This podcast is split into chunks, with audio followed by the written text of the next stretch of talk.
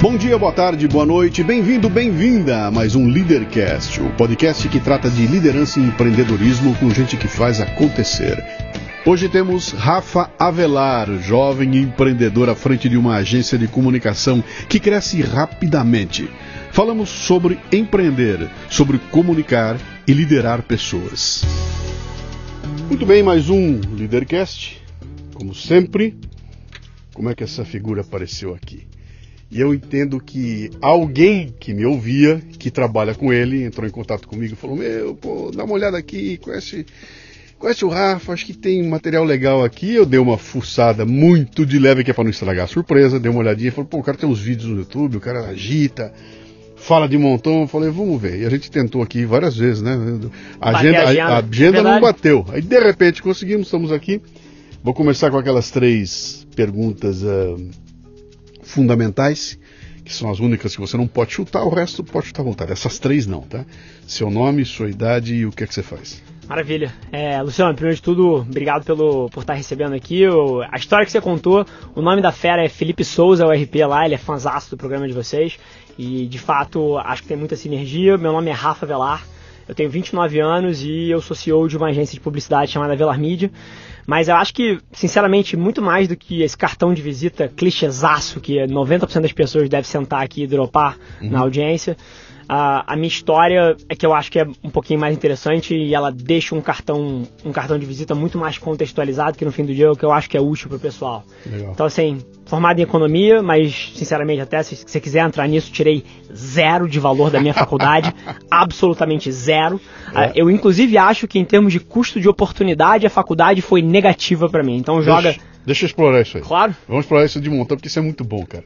Você nasceu onde? Eu no Rio de Janeiro. Rio de Janeiro, carioca. Isso, mora, Tem... nasci, nasci no Rio, metrópole, mas logo depois meus pais se separaram e me mudei para casa dos meus avós com a minha mãe e morei minha infância ali. Tem irmãos? Tenho três, mas nenhum do mesmo casamento. Tá. Você, o que, que seu pai e sua mãe faziam, fazem, seus avós? Quero, quero descobrir qual foi a qual o foi input. o input que você recebeu aí. O, o que, que é? É, assim, se eu tivesse que dizer o input que eu recebi, ele foi da minha mãe. Uhum. Então, a minha infância foi sem muito luxo, enfim, morando com a minha mãe na casa dos meus avós, sem AP próprio, enfim. Mas nunca me faltou nada, não tô querendo pintar o quadro de coitadinho aqui do subúrbio, porra nenhuma disso, tá? Uhum. Tive uma vida boa, uma vida, uma vida correta. Mas acima de tudo, você falou de input, Sim. e eu acho que o input que a minha mãe deu para mim é o que eu chamo de amor duro. E, e é inclusive tema de um livro que eu quero escrever nos próximos anos, quando eu terminar de escrever o, o livro que eu estou escrevendo agora. E basicamente é o seguinte, é inclusive a filosofia que eu levo para dentro de todos os meus negócios, que é você incentivar as pessoas, uhum. um nível de empatia sobrenatural, de amor, de humanização dos relacionamentos. A minha mãe é uma maga, assim, eu acho que não existe uma pessoa no planeta Terra que não goste dela e que não seja apaixonado pela minha mãe. Uhum. Então, esse lado humano, de amor, de empatia, ela imbuiu o, o, meu centro com isso, mas ao mesmo tempo filha de coronel militar. Sim. Então, um nível de disciplina Sim. que eu acho que, na minha visão, falta nas casas hoje em dia. Sim. Eu vejo a maioria dos millennials com um senso de eu mereço isso, eu mereço aquilo. Não merece porra nenhuma. E a minha mãe colocou no meu centro essas duas coisas que podem parecer forças opostas, uhum. que é, pô, amor e dureza, mas que no fim do dia eu acho que foi o mix, que foi o input que me moldou pra frente. Sem dúvida. Sua mãe fazia o quê? Ela trabalhava com... Minha mãe é um camaleão. É? Minha mãe... Forma... Empreendedora? Hum, da vida. Tá. Então, se formou em arquitetura, praticou ali durante pouco tempo, ela viu que não era aquilo que ela queria da vida. Minha mãe assim, sempre foi excelente em tudo que fez e muito dedicada e era uma pessoa ambiciosa de alguma maneira. Então abandonou a arquitetura, é, se eu não me engano, se especializou em finanças e entrou num programa de trainee de um grande banco. É, foi uma das melhores colocadas no programa de trainee, foi efetivada, acabou se tornando vice-presidente dessa instituição. Mas quando eu nasci, ela pediu demissão. E, e foi cuidar de você. E foi cuidar de mim, era o sonho de vida dela. Sim. E ao longo desse período continuou dando consultoria ali, consultoria aqui, é, para conseguir ajudar nas contas na casa dos meus avós. Ela nunca ficou na aba deles, apesar de a gente estar tá morando de favor lá, ela contribuía, enfim, conseguia fazer um dinheiro. E mais recentemente se especializou em, em parapsicologia, que é um, uhum. uma, uma área da psicologia que cuida de, das grandes crises que a gente tem no século XXI, então depressão, ansiedade, todos esses traumas muito centrais é, que a gente vive hoje em dia. Então, assim, ela já foi arquiteta, já foi vice-presidente de banco e hoje em dia trabalha consertando as mentes e os corações dos seres humanos. Como é, é o nome dela? Santuza Caldo de Avelar, te amo, mãe, minha ídola de vida. Já tô curioso para conhecer ela, cara. É. Eu vou querer conhecer ela uma hora, né? Uh, o que, que o Rafa queria ser quando crescesse, cara? Você molequinho lá, olhava para o que, que eu vou, o que, que eu vou ser quando crescer? Jogador de futebol. Tá. Curioso que isso dá uma história fantástica de autoconhecimento, tá? Que é um dos pilares que eu mais tento jogar. Eu fui federado no Flamengo, então uhum. jogava bola de verdade, não era o moleque da escolinha do condomínio que queria ser jogador de futebol e, e, e, e nunca ia chegar lá, né? Joguei de fato as categorias de base do Flamengo federado, joguei brasileiro, joguei carioca, joguei a porra toda. E quando eu tinha de 11 para 12 anos, mudava de categoria, o treino era na Gávea, ali no Flamengo, era futsal ainda, nessa classe ainda era futsal, e virava pro campo. Tá. E o treino mudava da Gávea, eu morava em São Conrado com os meus avós, pro Grajaú, que no Rio de Janeiro, quem conhece ali, é longe pra caralho, e de uhum. onde eu morava principalmente. Então, a minha mãe, mais uma vez, amor duro lá atrás pediu para eu decidir. Assim, meu filho, você vai precisar treinar em dois turnos, você vai ter treino às 6 da manhã, de 6 às 10, depois um segundo treino às 3 da tarde. Todos os dias, você não consegue estudar se você quiser ser jogador de futebol. E era o meu sonho na época. E eu olhei para essa decisão e ela falou: Eu não vou decidir por você. Então, mais uma vez, o que a gente vê os pais fazendo hoje em dia, de que, querer decidir tudo pelo filho. Ah, não, meu filho tem que ser médico, tem que ser engenheiro, tem que ser isso, tem que ser. Cara, o seu filho tem que ser o que ele quiser ser e ele tem que responder pelas escolhas que ele fizer. Minha mãe, quando eu tinha 11 anos, fez eu passar numa primeira grande decisão dessa na minha vida. E eu olhei para essa decisão da seguinte forma: eu olhava pro lado e eu não jogava um quinto da bola que, jogava... que os moleques jogavam. Sim. Então, assim, quando eu olhei para isso e eu olhei para outros tipos de habilidades, eu, assim, nunca fui um cara estudioso, era o, mar bagunceiro da sala, sentava lá atrás, tocava o terror, mas a escola era muito fácil para mim, sempre passei com notas altíssimas, fui expulso de duas escolas, enfim, não fui comportamento exemplar, mas a escola eu tirava de letra. E eu olhei para isso e falei, bacana, no campo intelectual, uhum. Eu me viro, seja na malandragem, seja no relacionamento, seja na inteligência bruta, eu tenho isso aqui domado. Cara, aqui no futebol eu olho pro lado e, cara, tem nego que joga 10 vezes a bola que eu jogo. Então aqui não vai ser. Uhum. Então lá atrás, com 11 anos, falei: bola não, vamos estudar, vamos pra escola, vamos tentar esse outro negócio aqui. Legal. Boa, boa. boa. Que baita decisão para ser tomada com tão jovem assim, né? Sim. Você, na sequência então, deixando o futebol de lado, o que, que pintou na tua frente? Quero, você olhou para tua mãe e falou, pô, eu também quero ser vice-presidente de banco, eu também quero ser. O que, que apareceu? maiores erros da minha vida seguem os próximos anos, eu acho. Uhum. Que foi justamente querer imitar a versão de outra pessoa. Uhum. Então, não falei do meu pai aqui até agora, mas o meu pai, mercado financeiro das antigas, trader mesmo, então gerindo portfólio de renda variável, e a minha mãe, vice-presidente de banco. Cacete, admiro muito essas duas pessoas, o que, que eu quero ser? Alto executivo, Alto executivo de, de banco. Empresa, de banco. E aí, pô, fui seguir a versão de outra pessoa do que era a felicidade. Então, assim, internalizei aquela verdade, assim, passando os anos, entrei na faculdade, economia, etc. Não me interessei absolutamente nada pelo que vi nem na faculdade, nem na escola. Uhum. Então, até os meus amigos que me veem hoje em dia e falam assim, caralho, Rafa, você era o, o, o Tasmania da escola, você era a negação aqui do, da escola, não, da faculdade nos primeiros períodos, eu cheguei a repetir várias matérias com zero de nota, zero. Uhum. Meu CR era tipo dois. Porque eu não fazia nem, a, nem o teste, nem a prova e nem trancava. Eu ligava tão pouco para a faculdade que nem o trabalho de trancar a matéria eu tinha. Uhum. Então esse fui eu na faculdade de falta de interesse. Inclusive, curioso, um amigaço meu, Laio Barreto, Laio Santos, que hoje em dia é sócio da XP e CEO da Rico, que é o braço de investimento digital, Sim. mesma vibe que eu. E hoje em dia meu sempre foi meu amigaço de faculdade, mas também. E o Laio, inclusive, vou, vou colocar aqui para fora, não sei nem se ele conta essa história tão abertamente, mas o Laio nem se formou. Uhum. E é sócio da XP, CEO da Rico. Sim. Então, assim, essa foi a minha versão de faculdade, mas ao mesmo tempo entrei no mercado de trabalho. e entrei lá atrás no BTG Pactual. Enquanto você estava fazendo a faculdade. Isso. Quer dizer, você estava carregando montes para a faculdade, mas estava com a energia voltada para algum outro lugar, né? Sim. Vamos dar uma, dar um, dar uma pausa aqui para a gente explorar uma coisinha que Claro. você falou aí, né? Ah, tem uma coisa interessante que é, é, que a gente vê acontecer na, na- na sala de aula, né? Tem os moleques de fundo de sala de aula, os moleques do fundo da classe, Sim. que zoneia aquela puta bagunça. E normalmente o professor ou alguém olha para ele e fala: Cara, vocês são bagunceiros, vocês não prestam atenção na aula e não vão dar em nada na vida. Entendeu? Porque não estão aprendendo porra nenhuma, só estão aqui bagunçando. E, cara, a quantidade de gente que eu encontro, que era um moleque do fundo da sala, a menina do fundo da sala, que barbarizava e que virou um puto empreendedor, que fez dar certo lá Perfeito. na frente, é, é imensa, né? Então, essa história toda de que estar na sala de aula, prestando atenção na aula, vai fazer de você uma pessoa mais inteligente, mas não tem a ver, cara, né?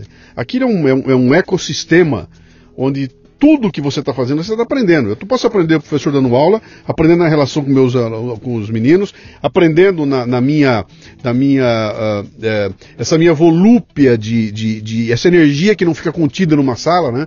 Aquilo me ensina essa relação no dia a dia. E o que está acontecendo fora da sala de aula também é uma, é uma lição maravilhosa. Eu, quando pergunto para mim qual foi a coisa mais importante no meu período de universidade, eu falei, cara, foi do lado de fora da sala. Foi o que acontecia ali do lado de fora, no diretório central, no jornal, nas relações. Ali eu cresci barbaridade. E na- dentro da sala de aula eu aprendi um pouco de alguma coisa, né? Então tem um lance interessante e você parece que vem dessa, Pra cacete. dessa, essa turminha da. Meu take sobre isso: inteligência bruta Uhum. versus inteligência emocional. Uhum. Esse é, é, é o espectro que essa relação joga. Várias das pessoas que estão na frente da sala e são as maiores notas ali dentro, elas têm inteligência bruta. E isso serve para várias coisas na vida. Mas se eu tivesse que atribuir alguma coisa ao sucesso que eu tive tão rápido na minha vida, por exemplo, é zero inteligência bruta. É inteligência emocional. Sim. É a capacidade de me, me conectar com as pessoas. É a capacidade de entender as pessoas, de entender a cabeça do consumidor. É 100% inteligência emocional. E a galera do fundo da sala, geralmente, são os que têm mais inteligência emocional. Sim. E, e, e- e isso transborda para outras esferas também. Olha que curioso. Eu não tenho. Hoje em dia eu, eu sou CEO de uma agência de publicidade que tem cento e poucos funcionários, dois escritórios, e olha que loucura. Eu não tenho a menor chance de ser contratado pela minha própria empresa. Uhum. A menor chance. Se eu fosse fazer uma prova escrita que a gente tem, sabe quantos erros ortográficos iam ser achados no meu texto? Uhum. 947. E eu não me orgulho disso, tá? Isso, Sim. isso é um fato. Sim. Eu não tenho formação específica no que eu tô praticando ali dentro. Uhum. Eu não tenho nem se indo para a parte de dados e, e análise e coisas relacionadas a tech, que é um braço muito forte lá da agência. Eu não sei programar uma linha de código. Eu não tenho os skills de matemática avançada, de correlação, de, de regressão, de média, para conseguir encontrar tendências de mercado. Menor. Eu não tenho a menor chance de ser contratado pela minha empresa. Uhum. Mas eu consigo administrar ela. Uhum. Olha que loucura. Não- Porque lá em é- cima da pirâmide é 100% sobre inteligência emocional. E, e- e eu, eu não acho que é tão. é, é, Olha o que você está falando aqui. É, que- é que cada vez que eu falo isso aqui, os negros. Ih, lá vem, cara. Você está dizendo o seguinte aqui: é possível que o Jair Bolsonaro seja presidente do Brasil. Sim. É possível que Lula seja presidente do Brasil.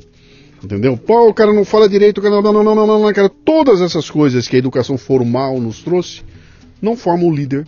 Necessariamente o líder que, que- Se tiver tudo isso, maravilha, cara. Pô, sabe falar, sabe? Que maravilha. E se não Mil tiver, cento. mas também pode estar lá.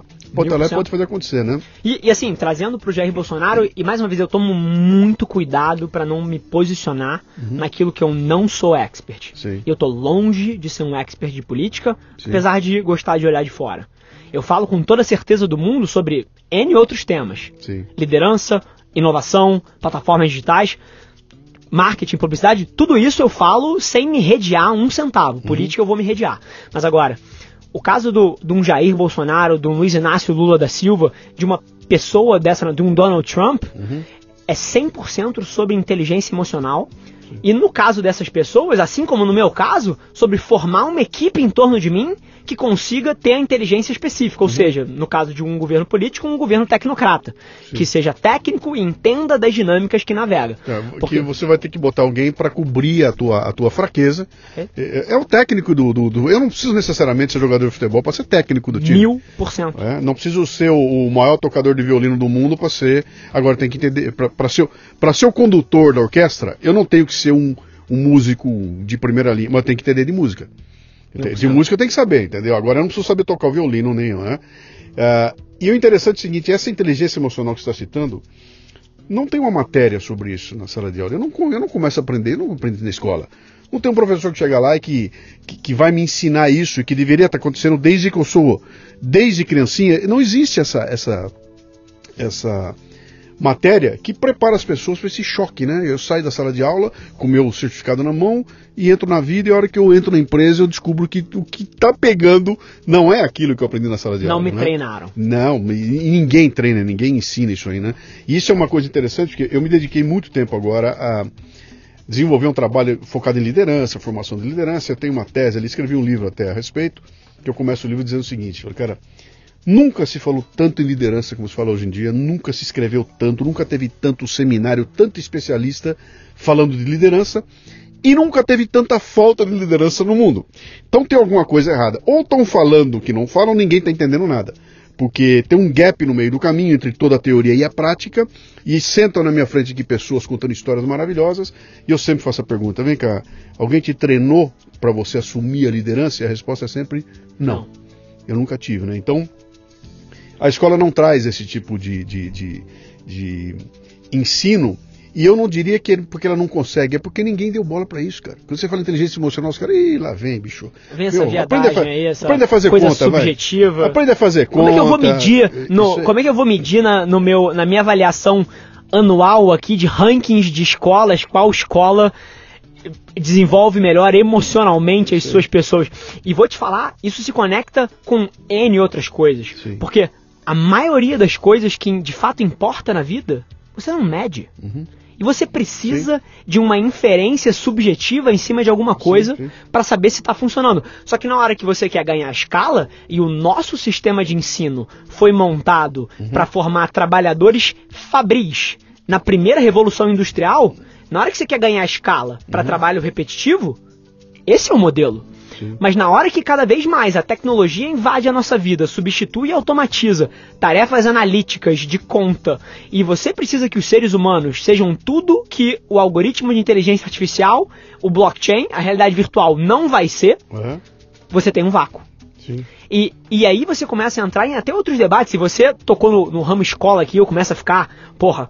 É, vai porque aqui é para isso. Sim, eu, come, eu começo a ficar energizado, porque inclusive, é. cara, da, da minha indignação de nos últimos. A, a, agência tem um ano e meio, de, uhum. desde, que, desde que eu abri ela. E eu devo ter entrevistado mais de mil pessoas nesse processo. E dessas mil, devo ter contratado 200. Uhum. Todas as que eu contratei direto da faculdade não sabiam porra nenhuma do que elas precisavam para sentar na cadeira dentro da minha empresa e agregar. Uhum. Zero.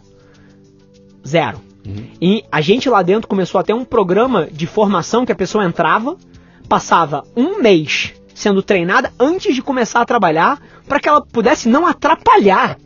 Olha que coisa de maluco, o nego entra na faculdade, passa quatro anos, cinco anos para aprender alguma coisa Sim. e não aprende. Ou, ou, aprende coisas que não vão ser aplicadas, ou não aprende como aplicar aqui no dia a dia. Você falou um negócio interessante aí, que é aquela história de coisas que não se medem. Eu costumo usar um exemplo interessante que é o seguinte: você, quando traduz a realidade para números, você não consegue traduzir a complexidade da vida da gente. Você traduz alguma coisa. Você bota em número, legal, mas você não consegue ler a realidade num número. E o exemplo que eu digo é o seguinte: traduzindo para números, os aviões lançados nas Torres Gêmeas significaram 3 mil mortos. Fim. Dois aviões, duas torres, 3 mil mortos. É a isso que se resume a, o atentado às Torres Gêmeas? Cara, evidentemente que é muito maior que isso. Até na minha liberdade de ir e vir foi afetada Sim. com aquilo que está lá. E essas coisas não podem ser traduzidas em números. Né? Então tem gente que acha que você aprendendo só a matemática ou só falar bem e fazer a conta, você está. Você tá, não, você ganhou uma ferramenta. Você ganhou um martelo, uma chave de fenda. Agora, bicho, vamos usar esse treco de uma forma inteligente? E eu costumo, a molecada vem falar comigo sempre, eu digo o seguinte, cara, você entrou na universidade, tá na sala de aula, bicho, entre no diretório central, vá no pátio, conversa, se, se, ofereça para fazer, porque o que vai acontecer do lado de fora, nesse ambiente, esse, esse microcosmo da universidade, com você assumindo posições de liderança, se botando em frias ali, fora da sala de aula, é o que vai fazer você crescer. O network que você vai fazer ali, quando você se formar, você vai ter na mão vários contatos e aquilo vai criar para você a capacidade de fazer acontecer. Os americanos fazem muito isso, né, cara? Os norte-americanos têm essa coisa de botar essa responsabilidade na mão da molecada. Você está na universidade, você já, você já é voluntário para 10, 15 coisas, né? Você, eles constroem eventos, eles fazem e estão à frente daquilo lá. E a gente aqui não faz muito isso, não. Você vai para a sala de aula, aprende e sai com ferramentas sem saber usá-las, né? E aí aparece um moleque do fundo da sala de aula e fala, bicho, peraí, eu não, eu não quero um martelo não, eu vou saber como é que usa isso e faz acontecer, né?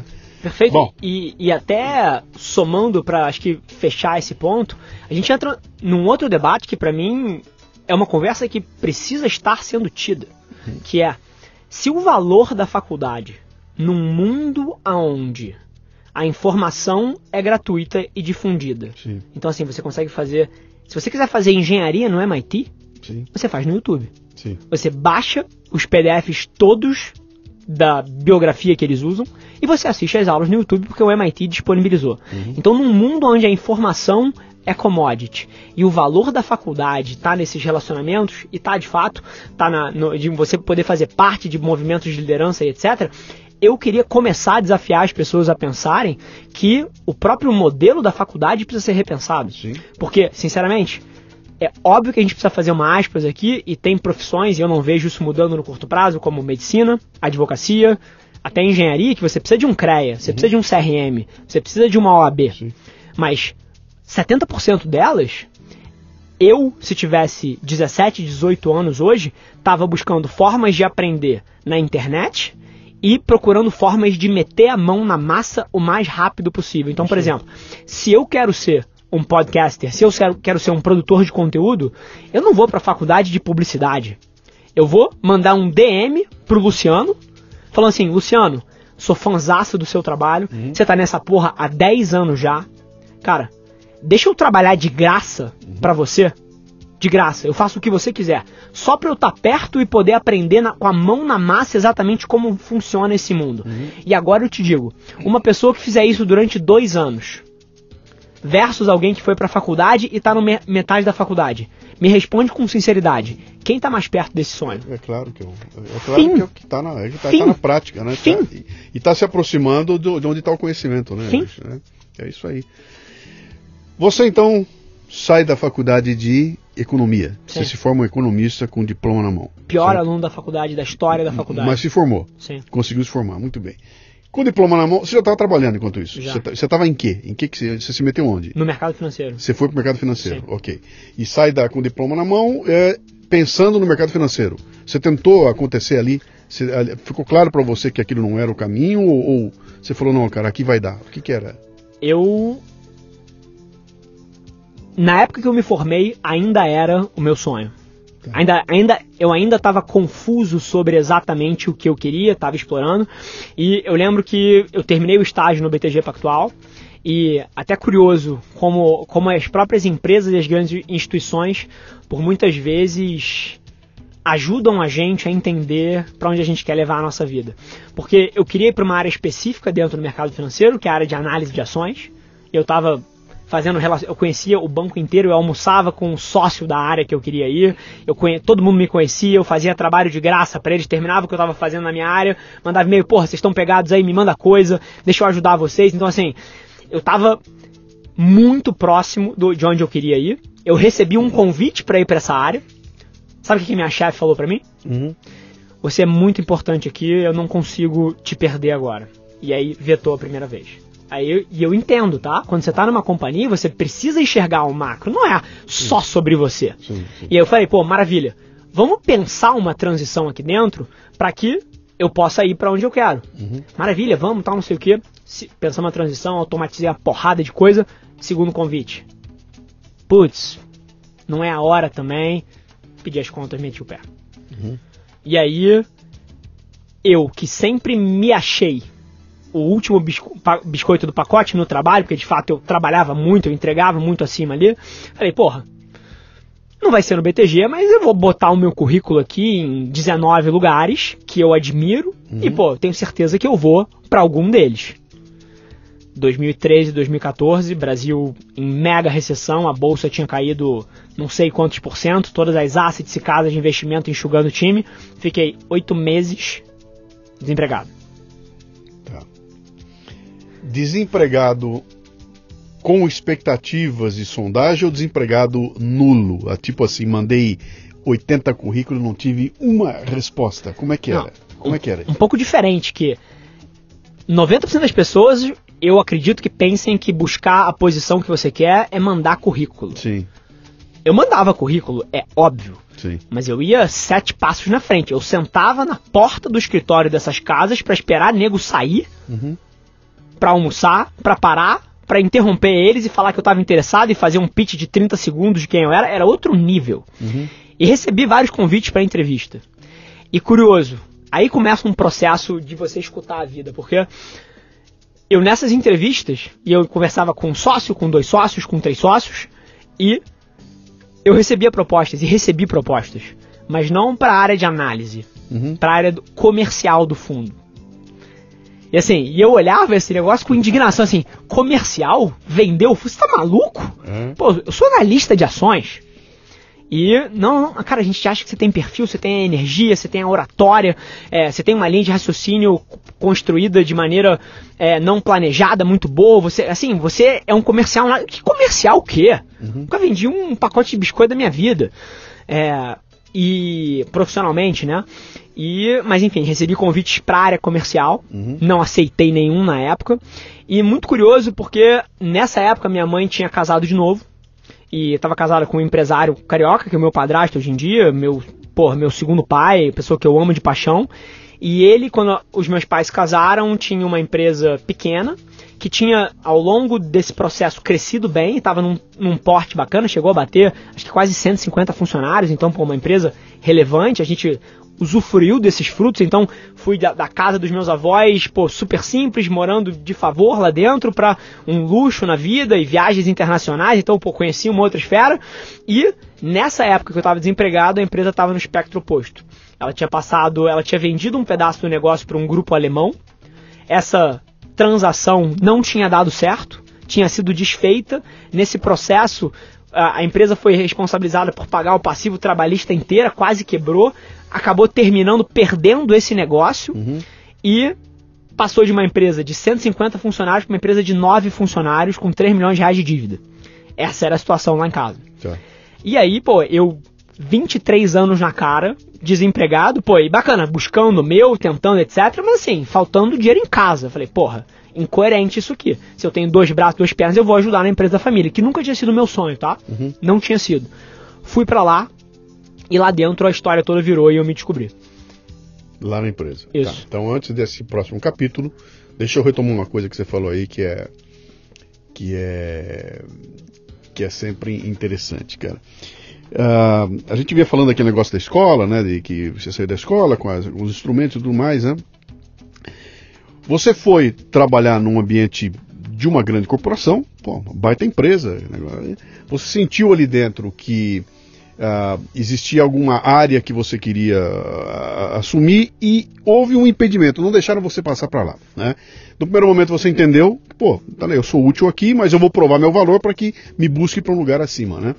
E você não conseguiu ir porque teve alguém interrompendo o teu caminho. Esse alguém era uma liderança. Era alguém que estava em cima de você, que não enxergou não olhou com olhos da empresa, olhou com olhos do departamento dele e falou, cara, esse cara pode ser muito útil lá na frente, né? E você chutou o pau da barraca, mas porque trombou numa liderança. Se aquela moça tivesse dito vai, talvez tua história fosse outra, você ia ser hoje diretor da empresa, né? Mas foi uma liderança que pode. Eu sempre digo para as pessoas, falo, cara, é quem está em cima de você, né?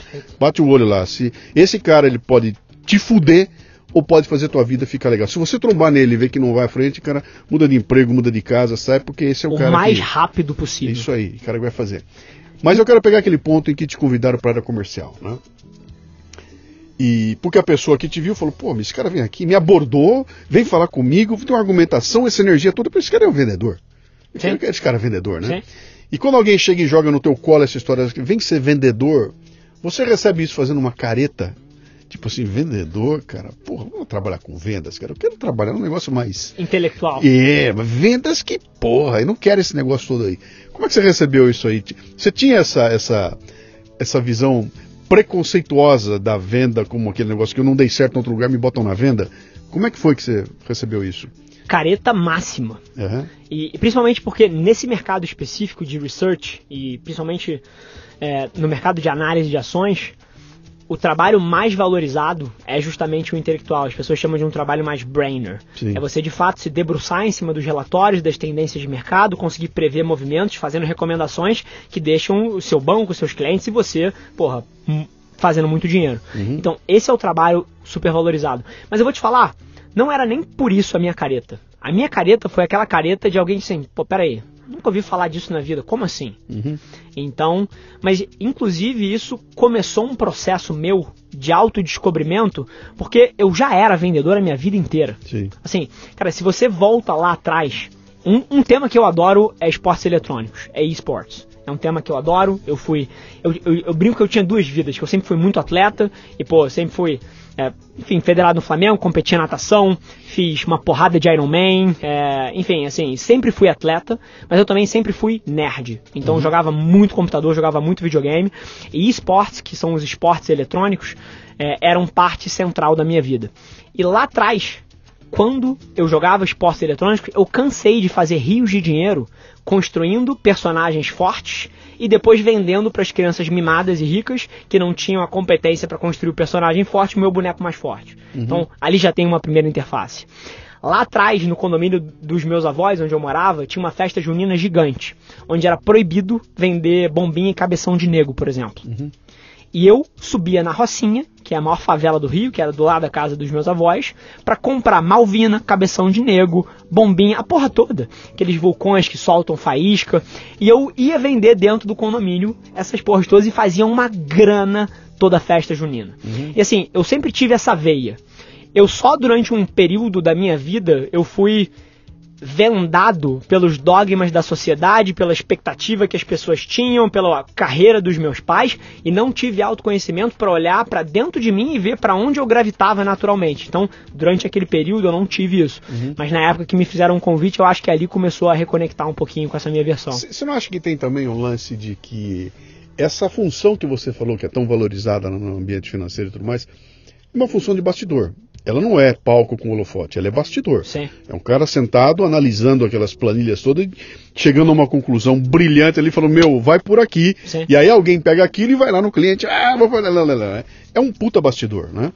E, e você não é um cara para ficar no bastidor, você tem que ter umas lâmpadas na cabeça, você tem que brilhar ali, né? E acho que você não tinha ainda. É, é, é essa, essa, essa virada não tinha dado ainda, né? É, a verdade é essa, assim, eu me confundi durante um período da minha vida.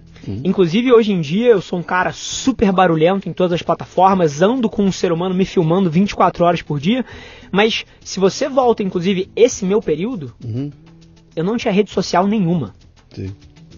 Que ano nós estamos falando? 2014? 2013, 2014. 13, 14, tá. É, eu, já era pra ter, cara. Eu não tinha rede social, eu achava eu achava bizarro um ser humano usar aquilo ali para documentar a sua própria vida e a minha rotina era o oposto. Eu acordava todo dia por volta de 3, 3 e 15 da manhã uhum. para fazer dois rounds de leitura de uma hora. Então eu acordava, pegava um café, lia uma hora, uhum. dava uma cagada, comia alguma coisa, voltava para ler mais uma hora e depois ia treinar pro Ironman durante 4, 5 horas. Você já era 3 AM Club antes Sim. de existir o antes, 5 AM. Antes de ficar hypado. E, e, e eu não é. tinha rede social, não mal usava o celular. E aí a gente começa a conectar com outra. E, e, eu, e eu sempre fui energético eu, e de, dessa forma, mas pelo sonho de seguir essa carreira de bastidores, trabalho brainer intelectual, eu fui me moldando para essa outra versão que claramente não é aonde eu brilho. Sim. Mas curioso que quando eu entrei na empresa da família, e aí cortando uma história longa para uma, uma, uma versão mais curta. Essa era a próxima pergunta, ah, tá? É o, momen, então, é, o, é o momento não, do, é o momento do. Não vou atrapalhar. Não, não, não. Mas é, eu, eu, eu, eu, não vou nem fazer. Você já entrou nela aqui. Maravilha. Era, eu ia te perguntar qual foi o momento em que deu a descoberta. Fala, cara, é aí que eu tô. Perfeito. Onde é que foi isso? Quando eu entrei na empresa da família, de novo, 150 funcionários para 9, uma dívida fodida, em dólar inclusive, porque o fornecedor era em dólar, então, e o dólar, se você pega a trajetória, estava na época em 2,20 e foi justamente a época que ele começou a quebrar o patamar de 3 e cacetada, então a dívida perversa ainda. É, entrei na operação, qual era a minha cabeça? Eu sou um cara analítico, que entende pra caralho de finanças, que já fechou balanço e contabilidade de 200 mil empresas e analisou. Pô, eu vou entender esse negócio aqui a partir dos números. Uhum. E aí naveguei balanço, DRE, a porra toda, entendi muito rápido que o negócio da forma que estava, com a estrutura que tinha, com o custo fixo, com, com a, a fábrica que a gente carregava nas costas, tinha a menor chance de se pagar naquele nível de receita por mais brilhante de um operador que eu pudesse me tornar. Sim. Não tinha como se pagar, porque os negócios que têm um custo fixo muito alto sofrem de um efeito que chama alavancagem operacional. O que é alavancagem operacional? Alavancagem operacional é quando o seu custo fixo é muito alto, o seu custo variável é muito pequeno. Ou seja, num dado nível de receita Sim. baixo, você toma um prejuízo gigante e quando você quebra esse patamar de receita, o seu lucro é exponencial, porque o seu custo, o seu custo variável é muito pequeno e o seu custo fixo é fixo. Então, se você quebra um nível de receita, você começa a dar muito dinheiro. E a gente tinha uma fábrica nas costas que era a nossa alavancagem operacional, uma fábrica que estava subutilizada. Então eu olhei para esse negócio e falei. O negócio era um negócio industrial, era uma indústria que produzia de um tecnologia, produto, isso. Que produzia um produto. Máquinas e equipamentos okay. para medir densidade, pressão, tá. vazão, é, temperatura e peso não, na indústria não, de transformação. Não era serviços, era, era produto não. mesmo. Tá. Okay. E eu olhei essa porra e falei assim, maravilha. Nesse nível de receita, a empresa não existe. Qual é a solução? Ou reduzir despesa ou aumentar de uh, receita. E, e, numa base de custo fixo, onde eu não conseguia mexer e reduzir a fábrica, minha única opção é vender mais. Vender mais. Sim. E aí a minha vida começou a transformar. E, e aí, cortando mais uma vez essa história longa para uma história curta, hoje em dia a empresa veio de 3 milhões de faturamento na época, tá batendo, bateu agora esse ano passado 30 milhões de faturamento, é, com várias novas áreas de negócio, e a maneira como a gente cresceu o negócio foi através da internet, das redes sociais e de conteúdo. Não tem absolutamente nada que você busque na internet, que é no nosso mercado, onde a gente não domine os primeiros cinco termos de busca da página. Uhum. A gente tem os dois maiores portais de conteúdo escrito Como da internet. Como chama? Chama Lince. Lince? É. Lince. Lince. Tá. A gente tem os dois maiores portais, dois sites diferentes, que são os maiores portais de conteúdo do mercado, e as três maiores páginas de rede social do mercado também são nossas. Legal. Então, assim, a gente domina esse mercado em termos de formação de opinião e foi nas costas disso que a gente escalou. Mas curioso, fiz tudo isso para a empresa e eu lembro muito bem em 2013, 14 até, a gente colocou um vídeo para fora essa semana que mostra eu lá atrás coordenando a equipe de engenharia e de vendas da empresa, todo mundo a criar perfis de LinkedIn Sim. e eles tinham meta de postagem diária, todo mundo tinha que postar uma vez por dia e para bater engajamento e, e, depois tinha que prospectar as pessoas que comentavam ali dentro. Eu tinha um sistema de prospecção no LinkedIn em 2014, 2013. Uhum. E super curioso olhar isso, a gente colocou para fora essa semana. E a empresa tinha uma estratégia de social media de conteúdo gigante, mas eu seguia sem nada. Eu não tinha Instagram, eu não tinha LinkedIn, eu não tinha YouTube, eu não tinha nada. Eu era fora do holofote. Uhum. Mas esse projeto deu certo. E aí, falando de liderança, eu acho que uma coisa que eu sempre fiz muito bem foi dar espaço para as pessoas crescerem. Todas as empresas que eu tenho são modelos de partnership, onde as, onde as pessoas mais importantes ali dentro é, têm stock option da empresa, ganham sociedade da empresa, podem crescer ali dentro. Então eu sempre fiz transições muito bem feitas. E o que isso fez comigo foi que eu eliminei o meu trabalho. Uhum. Eu criei outras lideranças ali dentro, e hoje em dia essa empresa tem, sei lá, 50, 60 funcionários e outros diretores, outros sócios, que tocam um negócio, inclusive, melhor do que eu toco. Sim. E aí eu fiquei sem trabalho.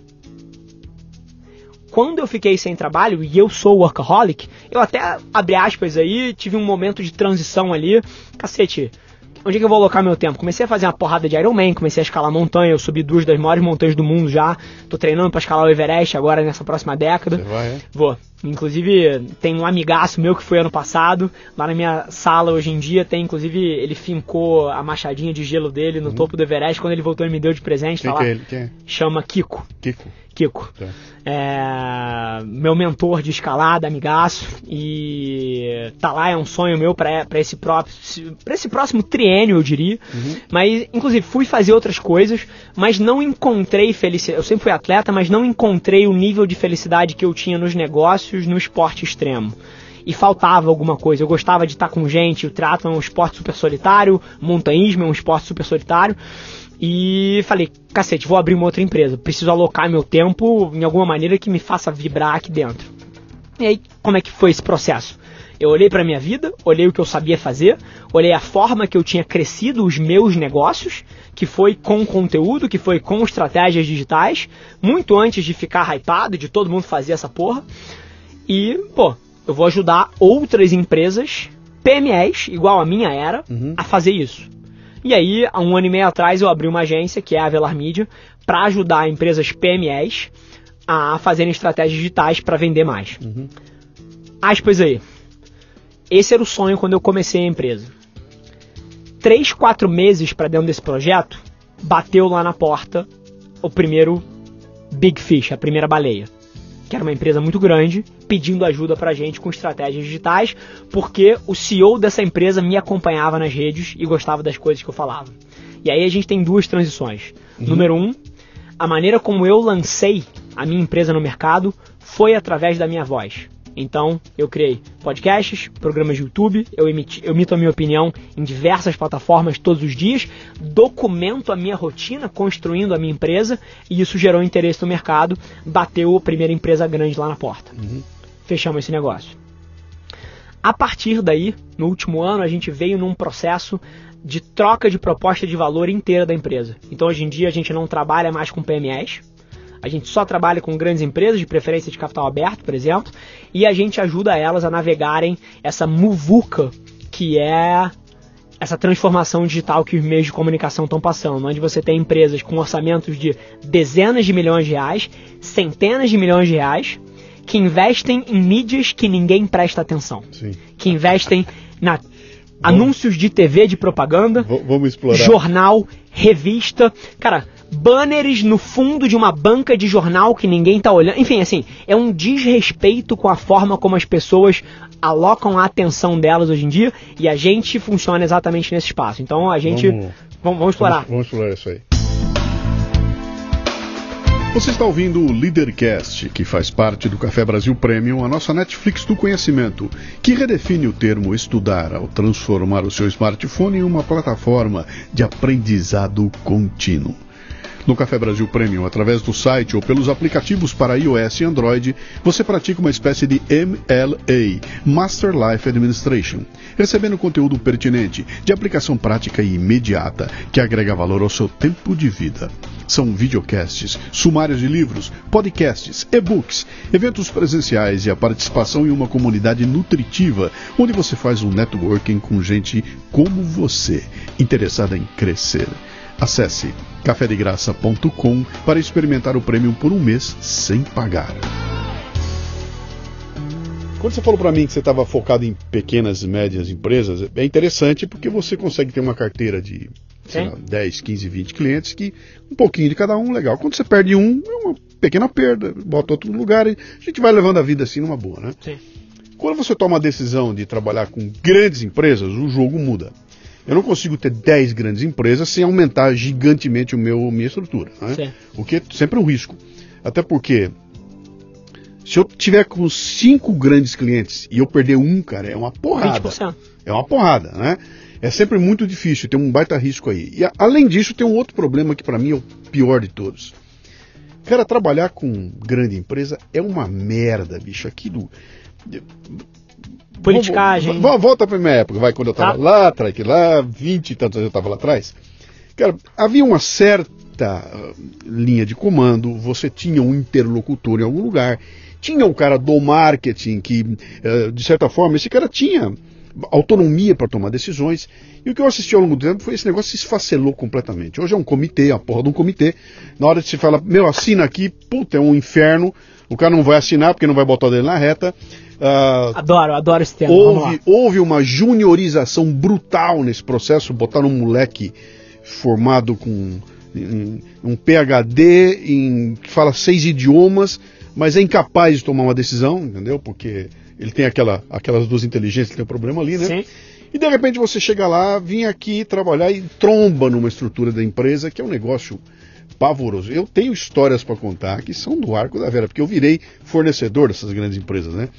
Isso que você falou aí me tira do sério aqui, porque o que eu vejo de dinheiro sendo desperdiçado, dinheiro jogado fora, que aí é, um, é outro tipo de desrespeito, é um desrespeito para os acionistas, né? De, dinheiro desperdiçado assim a rodo, né? E passa a ser muito complicado trabalhar com esse tipo de, de, de, de estrutura que, cara, eu fujo disso aí. Eu falo, pelo amor de Deus, cara, me dá 10 microempresas, não me deixa trabalhar com duas grandes, porque eu não tenho mais estômago para aguentar o que acontece lá dentro. E você fez o caminho contrário, né? Sim. Essa tua decisão de ir para o caminho contrário, o que, que, que te levou a ela? Você tem mais dinheiro ali, portanto eu posso crescer mais rápido, ser maior, etc e tal, ou tem um outro desafio que me joga para um outro patamar? Qual foi essa decisão de buscar assim, essa encheção de saco, cara? Perfeito. E, e by the way, concordo com 99,9% das coisas que você falou. Uhum. Falando do nosso processo decisório lá na companhia, foi muito simples eu acredito profundamente que nos próximos cinco anos, hoje não, hoje isso não acontece, mas nos próximos cinco anos, as pequenas e médias empresas vão ter uma compreensão suficiente do ambiente social, de estratégias de conteúdo e de como se portar na internet para criar demanda para os seus negócios, uhum. e elas vão ter que ter isso in-house. Em que sentido? Isso é tão core, mas tão core de um negócio PME, uhum. dada a oportunidade e o alcance que você tem pelo baixo custo, que é, são as plataformas digitais, que as pessoas já estão percebendo e vão cada vez mais perceber uhum. que isso deveria ser a pauta número um do lado do desenvolvimento de produto e serviço uhum. de uma companhia. Então eu não acredito. Uma, uma pausa para quem está nos ouvindo aqui e não está e não está familiarizado com essa história toda aqui. O Rafa não está falando de criar uma lojinha para vender os produtos que você fabrica na lojinha. Ele está falando de você criar uma estrutura de geração de conteúdo para você se colocar no mercado como a autoridade nesse conteúdo, a empresa que tem as soluções, aquela que vai te dar uma tanta informação que é irresistível você consumir o produto que ela faz lá, né? Para isso eu tenho que ter uma fábrica de conteúdo além do produto que eu fabrico aqui. E isso é uma mudança completa nessa estratégia de, de cabeça. botar um anúncio na, na, na e uma propaganda, um Sim, preço. Exatamente. E eu vou além. Não é só montar uma máquina de conteúdo, é a porra do CEO da empresa uhum. fazer stories. Sim. E se comunicar o dia inteiro com os clientes, por exemplo, via close friends. Uhum uma newsletter que ele escreve com as próprias mãos. E é claro que uma equipe de conteúdo e uma máquina de conteúdo por trás potencializa tudo isso. Só fiz esse ponto para mostrar que isso não é você contratar um estagiário para ver se ele faz alguma coisa. Isso é a prioridade número um da porra do seu negócio. Mas a minha tese é que no médio prazo esse mercado vai ser atendido com agências internas. Uhum. Primeira, primeiro fragmento Olha que interessante você está falando que vão, vão nascer posições que ninguém tem ideia, né? Sim. tipo, cargos nas empresas que hoje nem se pensa em ter. Editor-chefe. Sim. Numa... A, a, ven, a padaria que eu tomei um café aqui embaixo na esquina, uhum. antes de vir para cá, vai ter um editor-chefe. Sim. Ou alguém vai ter um double hat e vai fazer isso também, mas vai ser um core, vai estar tá no job description. Uhum. Assim, vai estar tá lá descrição da vaga. Você vai ser é, gerente da padaria, vai ter que controlar estoque, garantir alinhamento dos funcionários e produzir conteúdo diário. Hum. Vai estar tá lá no job description. E quem não tem isso hoje em dia está errado. Sim. Tá? Então, essa é a primeira aspas. Mas o primeiro pilar aqui da decisão é que eu acredito que esse mercado vai ser servido interno. Tá. Agora a gente tem outro ponto. O mundo de agência é um dos mercados dos maiores mercados do mundo, são centenas de bilhões de dólares, e é um dos mercados que ainda não foi disruptado e que ainda vive um modelo antiquado uhum. que destrói valor, que não prioriza a melhor alocação do investimento dos clientes que contratam as agências. E número 4, que aloca essa verba de uma maneira semi-bizarra. Eu diria que é semi-criminosa. Semi-criminosa é uma palavra melhor do que bizarra. É. Em veículos, formatos de mídia que ninguém presta a mínima atenção, uhum. simplesmente porque você, com uma ligação, compra durante três meses um spot de 30 por 10 milhões de reais uhum. e você ganha um rebate de 20% disso com uma ligação. Não te dá trabalho, você não precisa otimizar a sua campanha, uhum. você não precisa fazer teste de criativo e você não precisa mensurar a performance dessa merda. Uhum. Então, assim, é tão mais fácil e tão mais rentável e a indústria é tão forte que se perpetua um modelo incoerente que todos os dias queima o dinheiro das grandes corporações. Uhum. E aí eu olhei para essa porra e falei assim: isso é errado. Quem aqui no Brasil tá fazendo um push pelo contrário e não querendo se juntar à mamata? Ninguém. Falei, beleza, sou eu. Uhum. Então foi aí que inclusive nasceu a iniciativa de eu me tornar o porta-voz da empresa, porque a gente precisava personificar essa guerra contra a mídia tradicional de alguma forma. Então, essa foi a segunda coisa. Era um mercado onde eu vi mais mal servido possível. Uhum. E mais, um mercado que está satisfeito com a forma como as coisas acontecem e que não estava tentando mudar. Sim, Você... tá, tá, tudo acomodado lá, né? Cara... Deixa eu te dar uma experiência própria minha aqui. Eu estou nesse negócio de podcast há vou fazer 14 anos esse ano com podcast. E, Nossa, e já sei o que você vai falar. tentando perfeito. vender podcast, e, cara, trombando em todo quanto é lugar. E tem experiências as mais malucas possíveis aí de chegar numa agência de publicidade e ser tratado como o cocô do cavalo bandido ali, mas tudo bem. Mas teve um caso que foi muito interessante, quando uma garotada se juntou para fazer uma agência especializada em vender o produto podcast. Faz 4, 5 anos, né? E vieram, pô, vamos lá, não tem ninguém oferecendo, ninguém sabe o que é, ninguém consegue empacotar, não há cultura para isso, o pessoal não entende o que nós estamos falando. Nós vamos vender esse negócio aí, podemos contar com você? Bicho, à vontade, bota aí, pô, vamos lá. Preparamos, fiz uma lista e mandei para eles lá, legal. Passa um mês, um mês e pouco, esses caras vêm conversar comigo e falam, meu, tô com um problema aqui. Falam, o que que é? Você precisa aumentar o preço. Falei, como assim? É, porque você bota um projeto aqui, que eu, você bota um projeto para mim de, de, de 15 mil reais. Cara, a agência nem me recebe. Entendeu? Porque a hora que eu chego lá com 15 mil reais, o cara bate o quê? Que 20% de 15 é, é, é 3 conto. Eu vou, me, eu, eu vou trabalhar para ganhar 3 conto? De jeito nenhum. Isso cara para mim, você tem que aumentar para 40 mil. Porque com 40 mil vira 8 mil reais, aí passa a ser interessante e aí a agência vai conversar comigo. Ou seja, nesse processo aí, foda-se o cliente. Entendeu? Foda-se a Ford, foda-se a GM, foda-se a Bosch, esses caras vão comer e vão ter que pagar o que a agência quer que seja para ela poder ganhar em cima ali. E eu que estava naquela da honestidade, falei, não, pô, eu, Isso aqui eu, vale 15. Eu estou remunerado com 15 Sim. e eu tive que mudar minha, minha, minha, minha planilha para 40 para gerar margem para um grande grupo. E para uma agência me chamar e falar, opa, agora sim, agora tem tamanho aqui, você olha porque está tudo errado. Bem-vindo à minha realidade. Tá Bem-vindo à minha luta. A mesma coisa com as produtoras, né, cara? Eu vou produzir um vídeo de 30 segundos, cara. 150 mil reais. reais. Que isso, cara? Sim. Não, caminhão de externo. Não, não, peraí, tem dois moleques com uma câmera na mão aqui que eles vão e fazem numa qualidade que é decente. E aí vem uma quebra de paradigma fenomenal que eu reputo que a internet fez isso aí, não?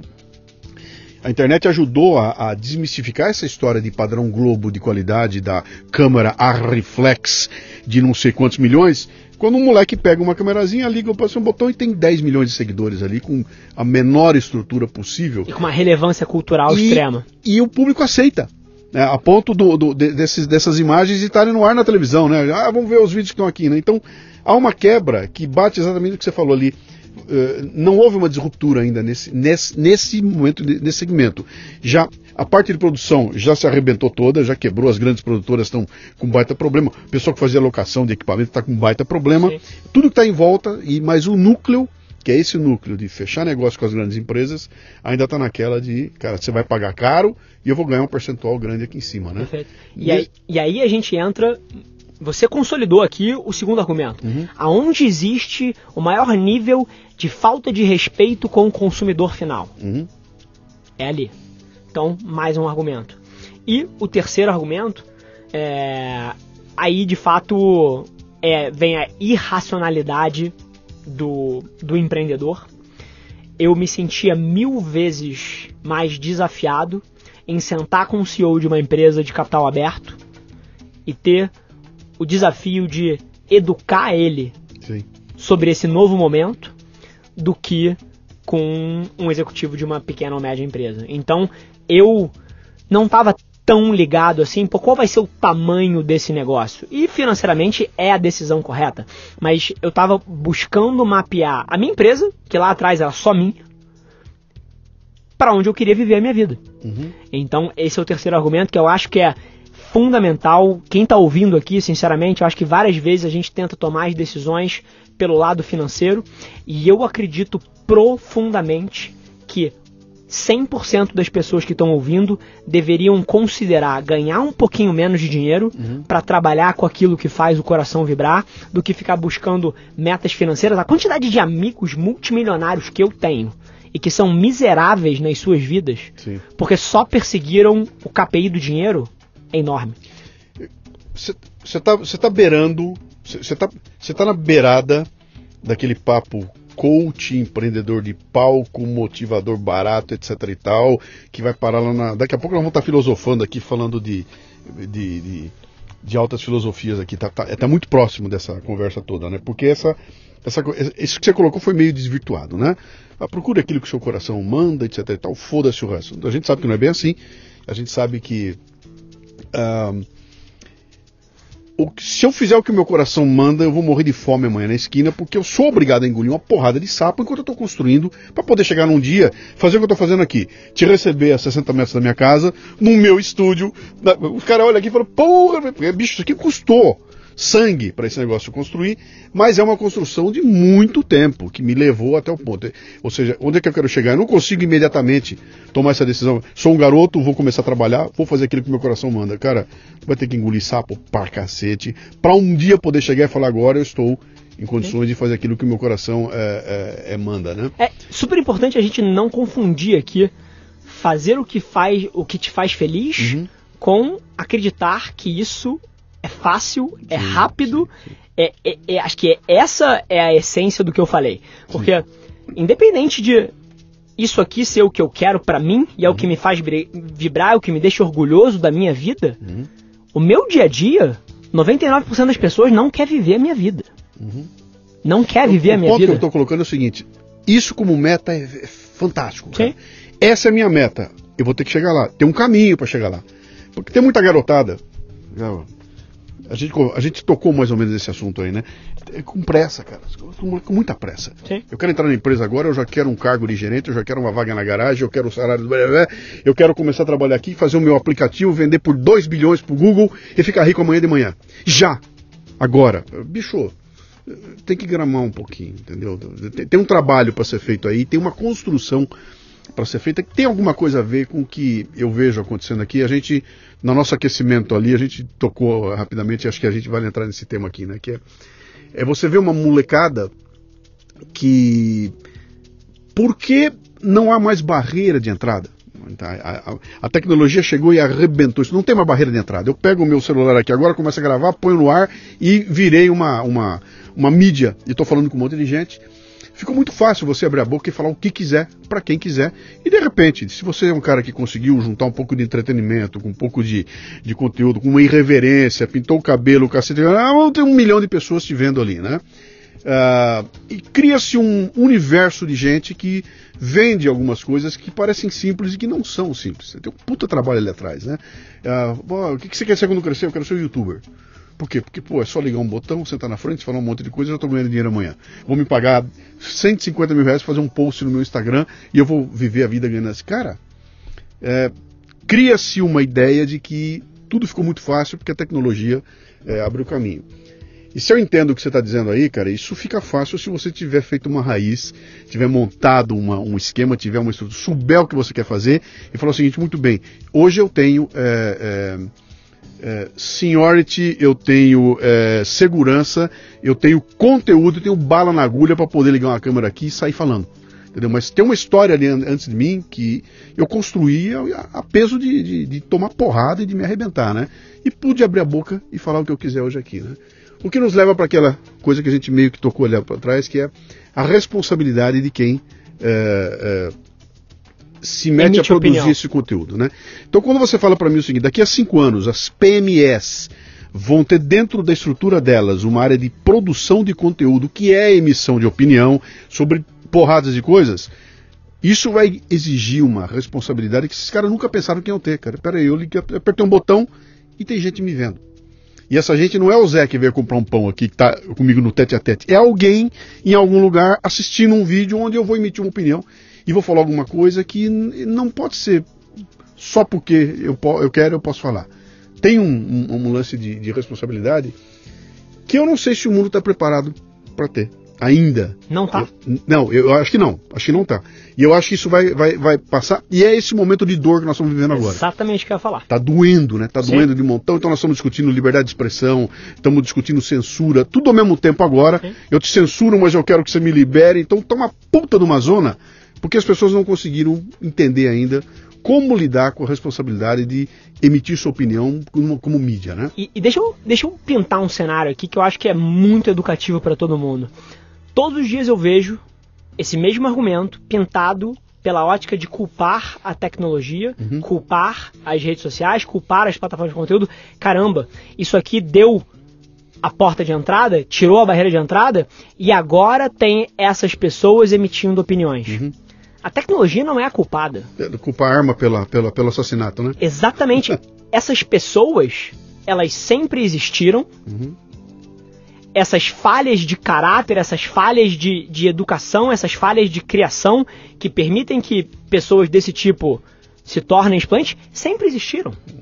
Então, a tecnologia expôs graves falhas de educação parental, de educação nas escolas.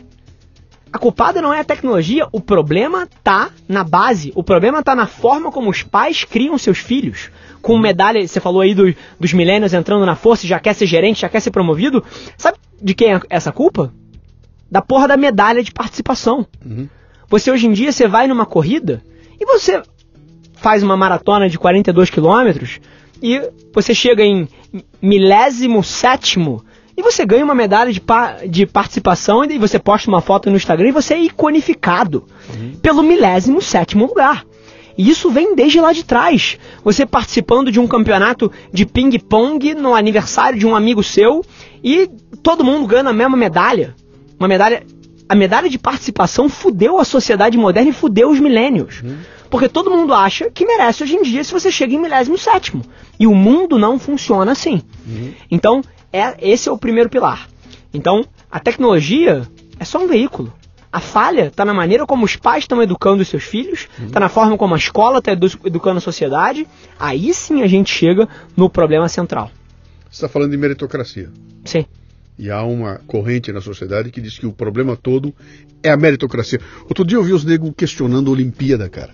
Questionando aquela coisa de ter um pódio com três caras, onde um ganha e os outros não, e estavam questionando isso. Falei, cara, mas isso... Tem que ser igual. vamos, vamos, todo, vamos, vamos, depois de uma, de uma batalha sangrenta, todo mundo se abraçar, ganhar a mesma medalha, dividir o dinheiro igualmente, uhum. e a gente vai ver onde a sociedade vai parar, como se, por exemplo, a gente pegasse uma sala de aula, uhum. vamos tirar por esse exemplo, e desse as notas das pessoas como a média da sala. Sim. Vamos ver para onde isso vai. Vamos, vamos pegar o nosso cenário de empreendedorismo pujante hoje no Brasil e vamos pegar o, o, a receita e o lucro das empresas e netar pela média e distribuir igualmente pelos empreendedores. Uhum. Vamos ver o que isso faz com a sociedade? Uhum. Isso é a porra da medalha de participação, uhum. que está fudendo as crianças de 7 anos, 11 anos, que de fato acreditam que elas são maravilhosas porque elas chegaram em 75 lugar na corrida que elas correram. Uhum. Isso, é, isso é interessante, cara. Sim.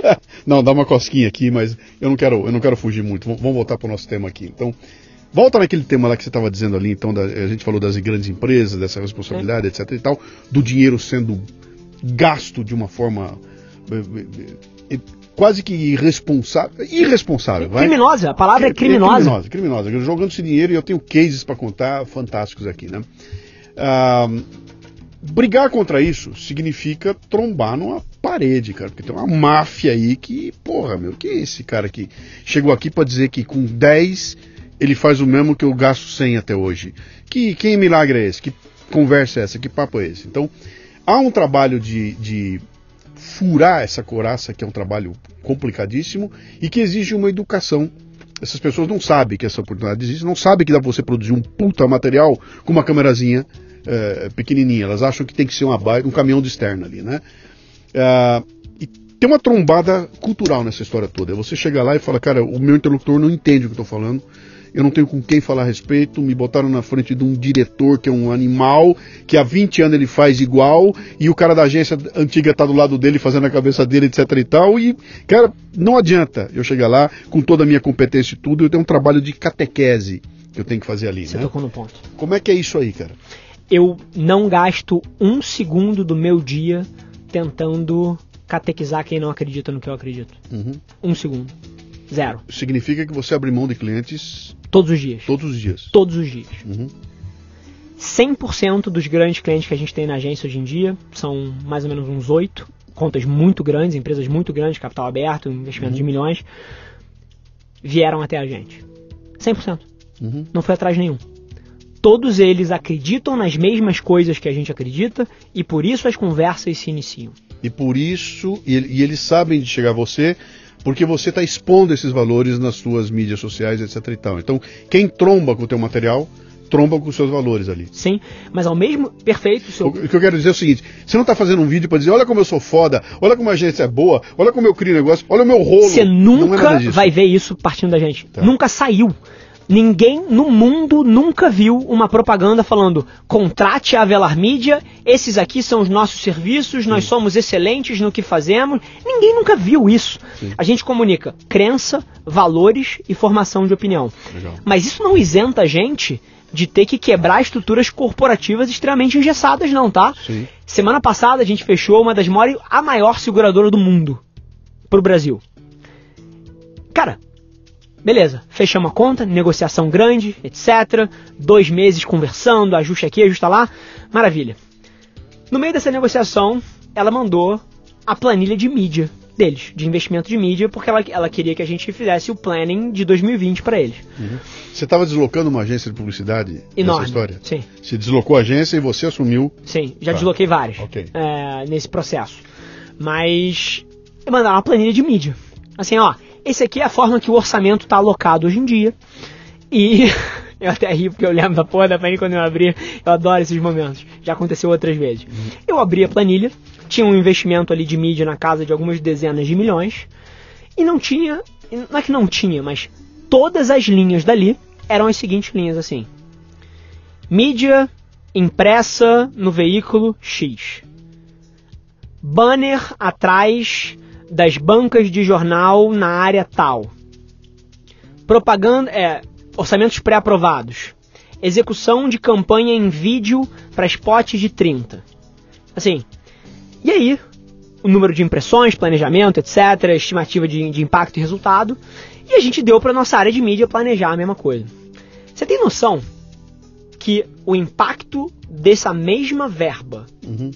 Distribuído nos ecossistemas onde as pessoas atualmente estão prestando atenção multiplicava o número de impressões que um negócio ia ter. E olha que eu estou falando de impressões, eu acho que ninguém deveria debater impressões, deveriam estar batendo reações. Sim. A gente deveria debater a capacidade de um criativo Sim. de mover uma reação em alguém Sim. Provocar, provocar, provocar uma- uma- alguma uma coisa. ação. Mas só nas impressões multiplicava por sete vezes e meio. Uhum. Pra você ver o quanto a mídia tradicional tá hipervalorizada e quanto a mídia digital é subvalorizada. Agora, vamos pro debate real aqui. Eu, no meio do ano passado, fechei um deal com uma grande empresa e no meio desse pacote, eles me deram uma ativação no aeroporto de Congonhas, aqui em todos os painéis de LED. Eu tenho 300 mil reais para gastar por mês de ativação em painel em LED aqui, no aeroporto de Congonhas. A gente atualmente está usando para veicular o nosso podcast do CMO Playbook, que é um podcast que a gente recebe executivos de mercado. Você tem noção que eu venho para São Paulo duas vezes por semana? E eu nunca vi a merda do banner. Nunca vi. Ele passa em todos os, os, os, os painéis de LED do aeroporto de Congonhas, hum. todos, 100%. Tem centenas de inserções por dia e eu nunca vi. Você sabe por que eu nunca vi? Eu também nunca vi. E tô no aeroporto toda hora. Porque eu passo olhando para baixo, porra. Uhum. Eu tô com a cabeça dentro do celular. Uhum. Eu tô dentro de um call, ignorando o meu ecossistema externo e prestando atenção no que a pessoa tá falando. Eu tô lendo mensagem no celular, eu tô respondendo e-mail. Sim. Eu não tô prestando atenção na porra do outdoor. A gente só tá fazendo porque veio de graça no meio de um deal grande que a gente fechou. Mas assim, eu nunca vi a porra do meu próprio outdoor porque eu não estou prestando atenção. Então, nesse momento que a empresa de mídia me manda o relatório, ah, tá aqui tantos milhões de impressões nessa semana. Quantas pessoas de fato viram aquilo? Uhum. E by the way, quem foi que viu? Quem é essa pessoa que viu? Quem viu? Você queria pegar o cara que está afundado no, no, celular e não a dona Maria que sentou ali com os filhos, enquanto isso dá uma olhada na televisão. E, e detalhe, das pessoas que viram, quantas consumiram Sim. aquilo ali. Porque, beleza, bati o olho, vi a, a fuça de um jovem ali, uma logo grande. Uhum. Mas será que eu entendi exatamente o que, que é aquilo? Será que eu consumi aquilo a ponto de ter me causado um impacto? Uhum. Vou além. Cadê os dados para eu poder operar essa ativação em um segundo momento com uma estratégia de reimpactar a pessoa, de remarketing, de retargeting? Não tenho. Sabe que esse é o momento de ruptura de uma velha mídia, né, e que tem uma velha propaganda? Que é a diferença entre o coletivo e o individual. Né? Então o que acontece? A, a, grande mídia, ela é coletiva. Então, cara, tudo que eu quero é que a minha tia lá em Bauru ligue a televisão e veja um reclame com a minha empresa. Porra, olha aí, cara. Pô, eu quero que o cara passe na banca de revista e veja a, a revista pendurada com o meu anúncio na revista.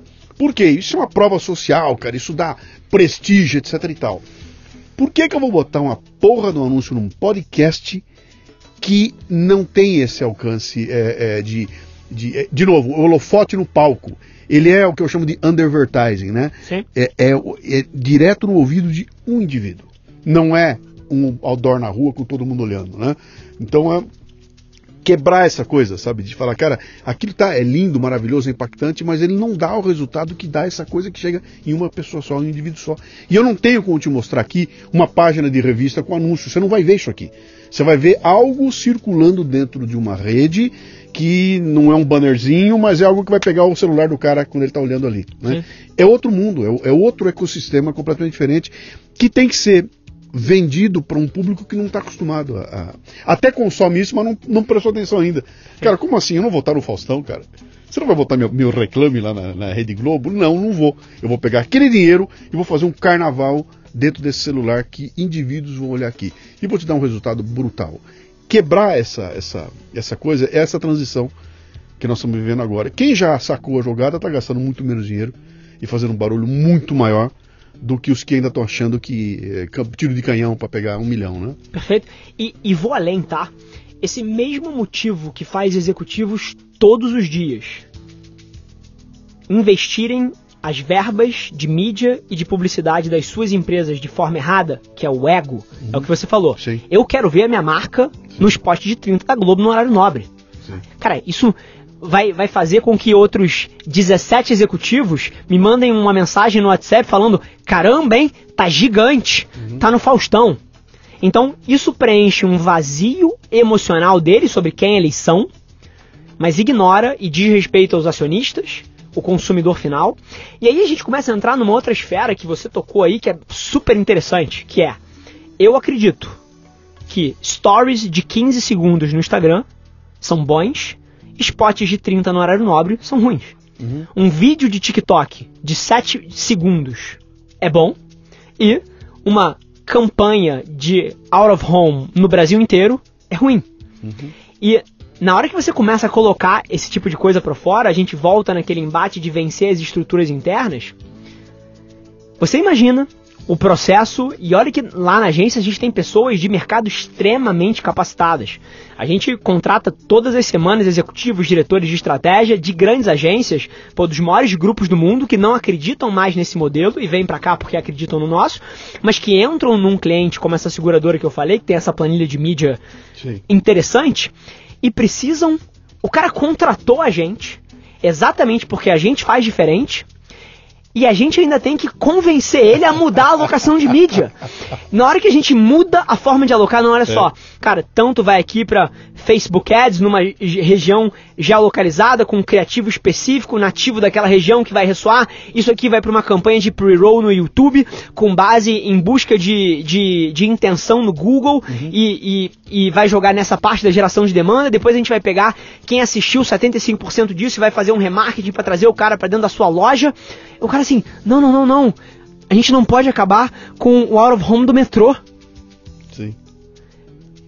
Por quê? Porque sempre foi assim.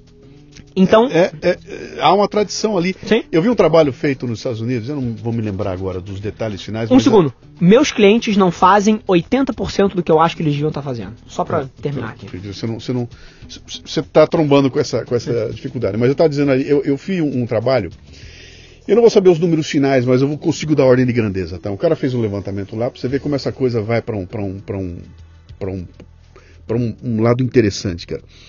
Eles fizeram um trabalho ali de, de, de medição e pesquisa e descobriram o seguinte aqui.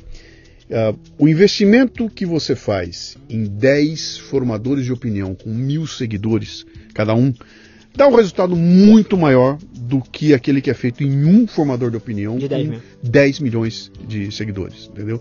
Ele falou, por quê? Porque o carinha que tem mil, ele tem mil que são. Cara, é, é, ele tem uma qualidade nessa audiência, ele tem um engajamento com uma audiência de mil que o cara que tem 10 milhões não tem. O cara que tem 10 milhões tem barulho, faz aquela coisa toda, mas não há, ele não provoca a, a, a reação que um cara provoca nos 10 nos mil que estão perto dele, né? Então eles estão começando a, a, a, implodir essas verbas e falar o seguinte, cara, vamos dar dinheiro para pouco dinheiro para 10, cada um dos 10, em vez de dar muito dinheiro para um cara só. E estão descobrindo que com isso você tem um resultado muito mais, uh, muito mais definido. É uma, é uma estratégia que é muito antiga. Então é aquela história, cara. Eu fabrico é, de, é, é, defensivos agrícolas, logo vou anunciar no Globo Rural, 5 horas da manhã, no programa que fala de, tudo a ver. Ali está o público que me interessa, né?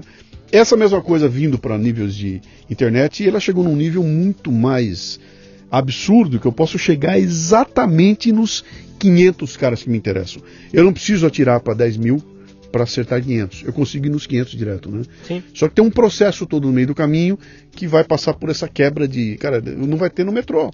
Você não vai precisar ter no metrô.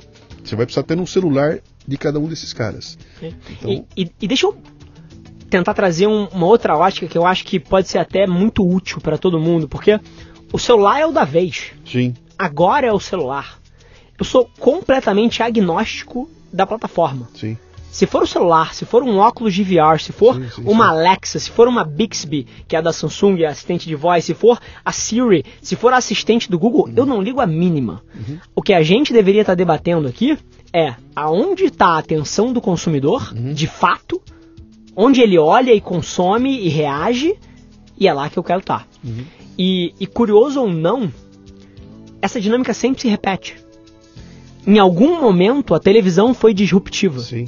E alguém lá atrás deixou de fazer press e reverteu a verba de mídia para televisão Sim. e era mais barato na época. Em algum momento, pô, fazer SEO foi disruptivo. Sim. E você estar tá ranqueado bem no Google era a diferença. Foi assim que eu cresci os meus negócios lá atrás. Hoje em dia, é dentro do celular nas plataformas sociais com conteúdo, um podcast no Spotify, no Deezer, pô, um, uma plataforma no LinkedIn, um, no YouTube, assim, é ali que está a atenção do consumidor. Talvez daqui a cinco anos. Seja completamente. Um negócio que nós nem imaginamos. Ainda nem inventou. É. E o nosso trabalho, como comunicadores, como empresas e como marcas, uhum. é conseguir fazer esse shift. Uhum. E é aí que encerra até a tese da agência lá atrás. É, que por que as empresas grandes? Porque eu sei que essas empresas vão para sempre precisar de um parceiro para injetar inovação dentro delas. Uhum. São conglomerados tão grandes de dezenas de milhares de pessoas que elas não têm velocidade para reagir. Por exemplo, TikTok. TikTok, você conhece TikTok? Conhece. TikTok é uma plataforma, para quem não está ouvindo, que já tem tantos usuários quase quanto o Instagram e que aconteceu nos últimos seis meses. Você vai olhar quantas marcas estão ali dentro com verbas significantes? Quase nenhuma. Sim. As empresas não têm velocidade. Em compensação, eu ontem postei oito vídeos no TikTok. Oito! Não é um vídeo por semana. Eu postei uhum. oito vídeos. O somatório de cada um desses vídeos, cada um individualmente deles, tá dando alguma coisa perto de 40, 60 mil visualizações, uhum. me dá quase meio milhão de visualizações da minha marca que eu tô pagando zero. Zero as empresas grandes para sempre vão precisar de um parceiro como a gente para injetar inovação dentro delas e para poder reagir. Uhum. E aí foi por isso que eu escolhi é, as companhias maiores. Uhum. Muito bem. Cara, esse papo aqui vai. Rendeu, longe, vai, vai, tá vai rendendo, já, a parte já, já tá dando o nosso horário aqui. A gente. É, é, falou, falou, falou. Essa característica desse programa aqui, nós não ficamos vendendo você, né? Sim. A gente só vai falar no finalzinho, né? Como é que a gente encontra a Maravilha. A, a Avelar. O que, que é? Onde é que eu acho você? Fechado. Arroba. Ó, quero, quero trabalhar lá, quero te contratar, quero colaborar. Como é que eu chego em você? Fechado. Qualquer canal digital que você interagir comigo, é, você será atendido. Então, assim, falando de plataformas sociais, é, Avelar Rafa, com dois L's.